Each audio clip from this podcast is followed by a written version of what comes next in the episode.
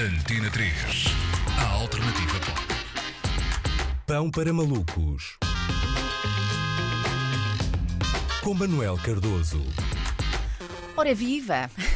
Olá, Andréia. Olha, peço já que quantifiques. Agora quero que quantifiques uma coisa. Ok. De 0 a, meu Deus, eu achava que nunca mais ia assistir a uma conferência de imprensa do Primeiro-Ministro num fundo azul, é que ficaste satisfeita com as novas medidas de combate à pandemia decretadas pelo Governo que vigoram a partir da próxima semana. Diria um Eh, oito. não sei- Um 8, olha, pessoalmente fiquei na, na, na, na escala 7, que Ok. significa é pá, pronto, tudo bem, é inverno e eu não me importo de ficar enfiado em casa, mas não estava nada à espera de ter de estudar um PDF do Conselho de Ministros como se fosse março de 2020, não é? É que é a parte de estudar que me, que me incomoda. Que o Governo apresentou ontem, hum, assim, vamos ser honestos, medidas, mas não são novas medidas, são velhas medidas, não é? Porque usar máscara, testes obrigatórios, isto são medidas do tempo da outra senhora, não é? Especificamente a outra senhora chamada Graça Freitas, não é? Cheiram a mofo, parece que ficaram sem ideias. Não há inovação, não é? Sei lá, em vez de uso obrigatório de máscara, podiam decretar o uso obrigatório de nariz de palhaço, não é? Que também protege uma via respiratória e ainda diverte a pequenada que tão mal tem passado nestes tempos, não é? Ou em vez de obrigar à realização de um teste Covid para entrar em grandes eventos,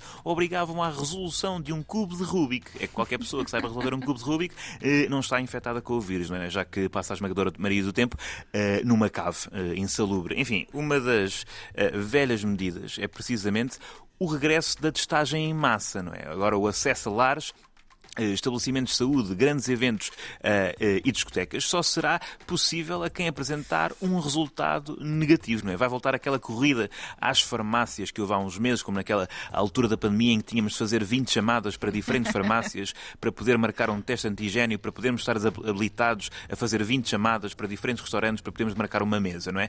Eh, portanto, vai ser, vai ser uma, uma corrida. Portanto, Uh, lares e discotecas, a mesma luta, não é? Lares e discotecas, apesar de serem locais frequentados por gerações bem distintas, uh, são tratados do ponto de vista da saúde como sítios uh, iguais. Mas eu acho que, pronto, faz algum sentido. Uh, uma pessoa entra tanto num lar como numa discoteca para encontrar pessoas que já não via há algum tempo e que naquele momento não dizem coisa com coisa. Uh, no caso das discotecas, uh, estando nós cientes do enorme compromisso com a burocracia que os jovens estão dispostos a firmar no sentido de ir encher a cara, sabemos que a profissão eh, que vai regressar em força é a do designer de de testes fraudulentos. Não sei se conhecem, mas existe, existe.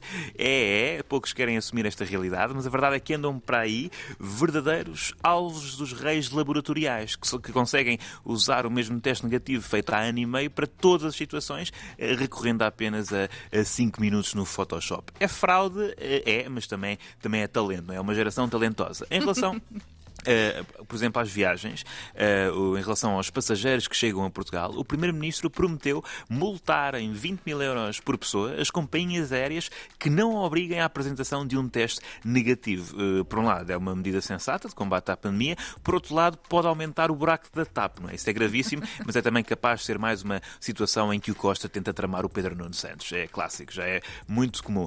A opção de combate à pandemia que me causou mais estranheza foi claramente a chamada Semana de Contenção, de que se tanto fala agora, não é? Que consiste na adoção de medidas extraordinárias na semana de 2 a 9 de janeiro. E em que é que consiste a medida? Ora bem, Nessa semana não há aulas, o teletrabalho é obrigatório e as discotecas estão fechadas. A minha primeira questão é: quem é que vai a uma discoteca na semana a seguir à, à- passagem de ano, não é?